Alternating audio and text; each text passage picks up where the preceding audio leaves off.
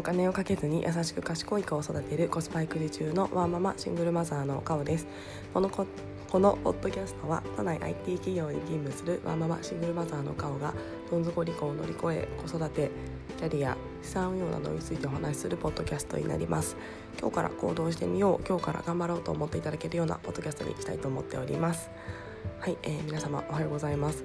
えー、今週も始まりまして、えー、今私は火曜日の朝になっております。えー、3月期末でバタバタしつつですね、えー、今月は息子が、えー、卒園式になりますのでいよいよ、えー、だなと思いつつあんまり実感もなくてですね淡々と毎日を過ごしております。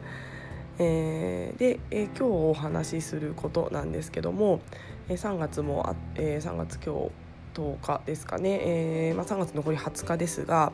えー、私は来月からまあ小1の壁ということで息子は小1になって、えーまあ、生活が変わりますけども仕事をですねあの復職する方あの今育休中のあのワーキングマザーの方なんかも聞いてくださっている方もあのいらっしゃるかなと思いましたので、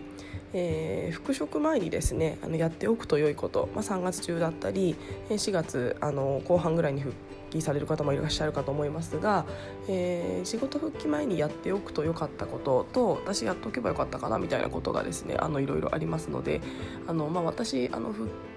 職したのがえー、っとですね5年前かな？確か5年前ぐらいなんですけども、えーまあ、ちょっと思い出しながら、えー、お話できたらなと思っております。それではよろしくお願いいたします。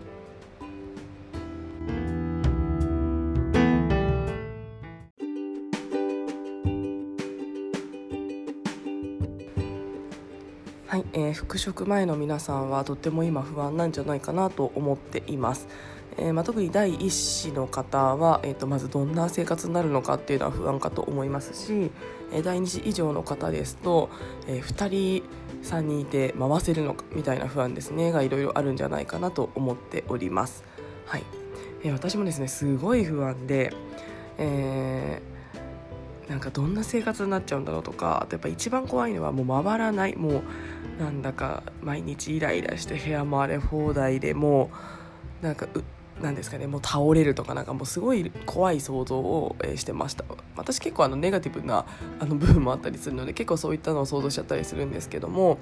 えー、大丈夫かなっていう漠然とした不安がありました。で、えーまあ、その時はですねその時にあの私の、えーと、同期の子がですねあの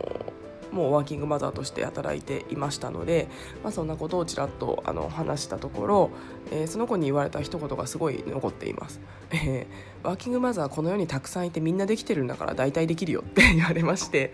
もうなんかかっこいいなと思ったんですけどもあのー、もうなんですかねそんなあのもうそこまでレアキャラじゃないしあの会社にだってこんなにいるし世の中見たらたくさんいるんだからもう大丈夫なんとかなるからっていうあのこうあっさりと言われた時はなんかすごく勇気づけられたなと思っておりますので皆様にもその言葉をお送りしたいと思います。まあ、あのなんとかなるというかなんとかするんですよね。はいえーまあ、もちろんあのその中であのいろんな試行錯誤しながらやられると思うんですけども、えーまあ、いろんなあの知恵とかいろんなあの情報を、えー、いいものを取り入れて、えー、なんとか生活ですね楽しく過ごしてほしいなと思っております。はいで、えー、復職してですねやっぱり私が最初に思ったのはやっぱり時間がないって本当思いましたあのもちろん子供あの育休中の頃もあの子供子育てで全然自分の時間ってほとんどなかったなとは思いつつもですねもっとなんかなくなったな。本当にもっと自分の時間がなんかなくなったなっていう思ったのを覚えています。でも本当に仕事して、えー、ちょっと子供のお世話してもう寝て起きてまた仕事行ってみたいな形でですね本当に仕事が仕事と育児だけになっていたなと思っております、えー、ただですね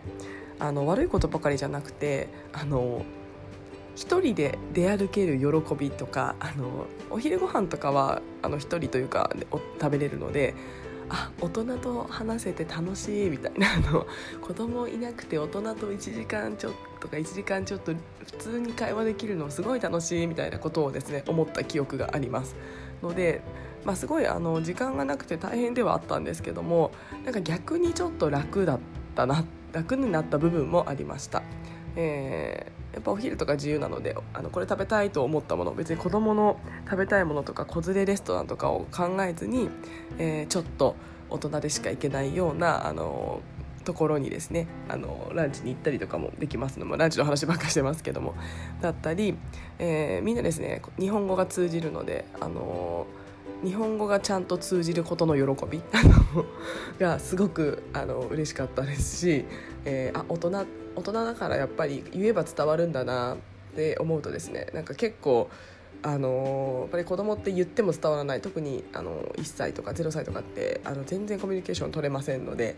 あ言って伝わる大人っていいな大人とのコミュニケーションって楽だなみたいなことをですね あの思ったりしました、まあ、大人とのコミュニケーションはあの日本語は通じるんですけども通じてもうまくいかないこともあって逆にストレスな部分ももちろんありますが、まあ、そんなことを払拭して思ったので、えー、まあ、すごい大変だなっていう思う部分ももちろんありますけれどもあのちょっと楽になる部分というか精神的に楽になる部分もあったりもするので、えー、不安な方いらっしゃるかと思いますがえー、うん、いろんな対策すればきっとなんとかなると思いますしあの大丈夫ですみんなやってるんでなんとかなると思います。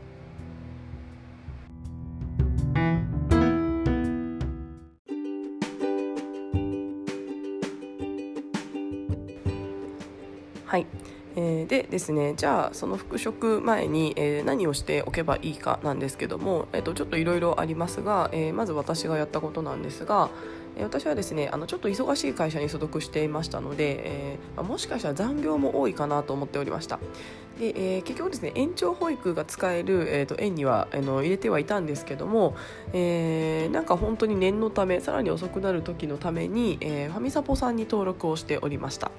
えー、その時はちょっとあのシッターさんキッズラインとかがですねそこまであのまだサービスなかったのか、えー、あったとしてもちょっとえー、まだ抵抗もありましたし、えーまあ、一番多分いやサービスしてなかったかな？してなしてたとしても本当にまだちっちゃかったので私は知らなかったっていうのもありましてまずファミサポさんに登録をしました。で、えーと、それはですねあの使いたい時に使える状態にしておかないと,、えーと、ダメだなと思ってましたしファミサポさんの登録とかってあの、まあ、結構基本平日なんですよね。あの私結局土曜日にできたんですけども、まあ、大体あの平日の方があのスムーズにいけたりもするので、えー、子供もいて平日に動ける今のうちにしておこうということでファミサポさん登録しておりました。で、えー、結局ですね使いたいなと思った時って大体ですねあの明日使いたいとかあの来週使いたいとかきっと急になると思いました。のであらかじめ、え登録、まあ、大体登録って結構いろんなことって面倒くさいと思うので、えまずそのファミサポセンターにあの行って書類を書いてお話を聞いてっていう仕組みを理解をして、えー、おくっていうところでやっておきました。結局ですねその時あのファミサポさんを見つけるまではやらなかったんですけども、えっとまあ、やるそこまでやっておくと結構安心なんじゃないかなと思っていますもうファミサポさんを見つけてもう1回預けておくえー、それこそ今であればあのキッズラインさんでシッターさんを、えー、見つけて、えー、もう一度お預けしたりしておくで慣らしておくそうすると、えー、本当にですね復職した後にどうしても使いたいっていう時に使える状態になると思うので、えー、登録ファミサポさんやシッターさんは登録をして一度お願いするまで、えー、復職前にしておくと、えー、いいかなと思っています。で、えー、当日だったり、えー、はやあの来週だったりの、えーはやえーと、緊急時というか、えー、にお願いできるかどうかも確認までしておけば、えー、1人です1人2人あの家族以外に助けてもらえる人っていうのがと近所にできている状態ってすごくあの精神的に安定するかと思いますのでこれやっておくといいんじゃないかなと思っています。はいで、えー、もう一点ですねは、えっと、病児保育に登録をしました。えー、私の、えーと、家は病児保育、まあ、すごい近いところではないんですけど、まあ、自転車とか電車であの行く行ける範囲にあの2つありましたので、えー、2つ登録をしておきました。で、えーと、病児保育もですねあの仕組みがなんかちょっと面倒くさいんですよね。あの当日とか前日にお医者さんからえー、その病児保育使う、えー、確か申請用紙みたいなのを書いてもらうだったかなんかそんなんか忘れちゃったんですけども、えー、なんかそんなもろもろちょっと複雑なのでで予約の取り方とかもですねちょっと結構面倒くさいので、えー、なんかですねやっぱり余裕があるうちにそういったものに一回足を運んで登録をしてやり方を、えーと、ざっくり把握しておく、えー、というのがいいかなと思います。で病児保育は結局2つ登録して1つはあのちょっと本当に遠かったのに使わなかったのと、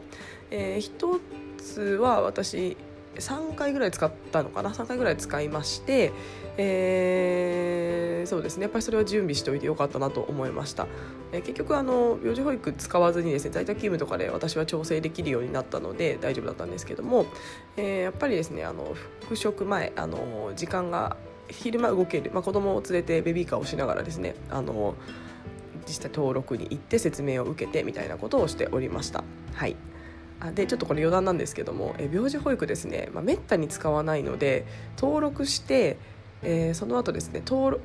やり方、えー、正直私忘れてました。あの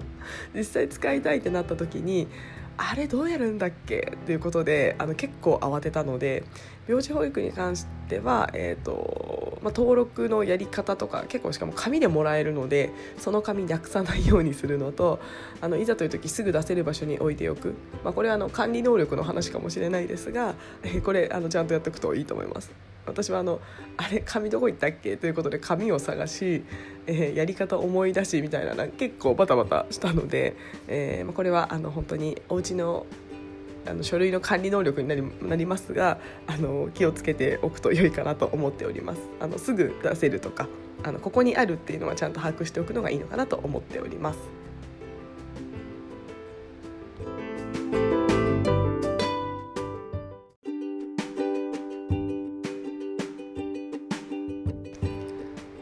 はい、えー、あとはですね、えー、予防接種ですね。予防接種最大限済ませておいた方がいいかなと思っています、えー、予防接種結構ですね平日の、えーと、やっぱり小児科でやることが多いと思うので、えー、やっぱり平日ですね、まあ、できる限りあの有給とかあのちゃんと保管しておくために、えーえー、いけるうちに予防接種は済ませておいた方がいいかなと思います。あの復職の年齢によってはあのまだまだ予防接種残ってるっていう方も全然多いと思うのでもちろんあのその月に合わせたものにはなってしまうんですけども、えー、もうその月齢で受けられるものは全部受けておく方が、えーと、早退とかの頻度も減りますのであのいいんじゃないかなと思っています。えーまあ、さらにこれはあの本当に地域とかによるんですけども私は運が良くてえっと、予防接種の、えっと、をですねいつでもできる病院っていうのをたまたまあの近所にありまして、えー、結構あの小児科であのもうこの時間からこの時間が予防接種時間って決まってるところが私の周りすごい多かったんですけどもなんかたまたまあの近くにあった病院にあの他のいつも行ってるかかりつけが休みだったので行ってみたところちょっと別件で行ってみたところなんか予防接種あの別にうちは何時でもいいよみたいなあの病院がありまして、えー、そこはですね7時までやってくれてるので、えー、私はですねあそこでじゃあやればあの保育園を迎えに行った後に、えー、立ち寄って予防接種できるなっていうことがあの発覚したので、えーまあ、そういったですねあのリサーチ、まあ、そのリサそういったリサーチ方法をどうやってやるかちょっと分からないんですけどもあの小児科をですねあのいろいろ見つけておくのもいいのかなと思います。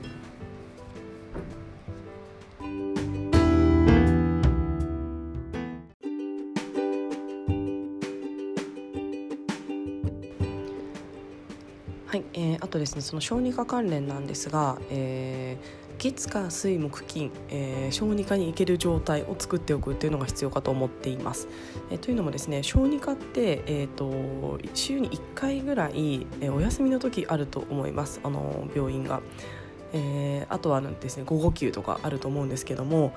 えー、結構ですね育休中だと、まあ、体調がなんか悪くても、まあ、じゃあえー、明日、えー、ちょっと小児科行こうかなみたいなことってあの往々にしてあると思います。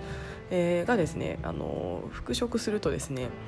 例えば呼び出しを、えー、受けまして、えー、するとですねもう午後のうちに、えーと、病院に連れて行って、まああのー、ちょっとお薬をいただいて、えー、お薬を飲ませてちょっと体調良くなってもらって明日なんとか連れてきたいとかですね、あのー、無理させすぎるのはもちろん良くないんですけども、えーまあ、そういったですねあの結構緊迫したというかあのその日絶対小児科行きたいみたいな日がですねあきっとあると思っています。えただですねやっぱりあの一つだけだと対応しきれないことも全然ありますので、えー、そのお休みの日をずらした小児科をいくつか、えーと、身の回りに持っておくっていうのは大事かなと思います、まあ、これはちょっと住んでるエリアによって難しい方もいるかもしれないんですがちょっとですね隣の駅とかあの自転車で行動範囲を少し広げて、えー、まあ最悪この A 病院がいつものかかりつけの A 小児科が空いてな空いてない水曜日は B に行くとか、えー、A 小児科の木曜の午後は空いてないから、えーと、C に行くとかなんかそういったですね、あのいくつか複数の、えー、ものを持っておくと,、えーと、と安心かなと思っております。ね、私は本当にあの3つぐらいですね小児科、あの前の家だと使ってまして、まあ、今ちょっと引っ越しをしてしまったので、えーまあ、それでも3つですかねあの行こう、まあ、自転車にはなりますけどもあの行ける範囲にありますのでその3つあの運よくですね全部、えーと、お休みの日がずれているので、えー、どの曜日にですね呼び出しをされてもどこかには行ける状態っていうのを、えー、これは、えー、作ってあります。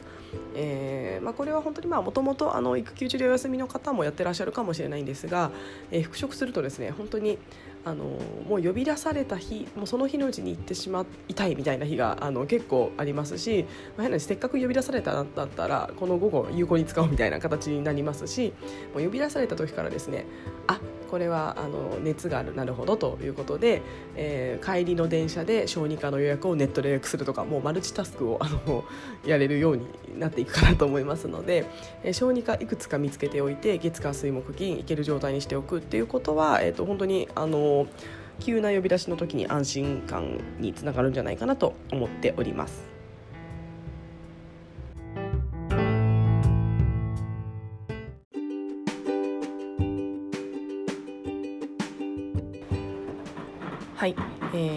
はちょっと復職前にやっておくことですね。で、えーと、ちょっとまあ平日を有効活用してできることみたいなことをお話しさせていただきました、えー、まだまだちょっといろいろお伝えしたいこともあるので、えー、またですね、えー、別の機会あの明日かもしれないですけども、え復職前にやっておく方がいいことですね、えお伝えしたいなと思っております。はい。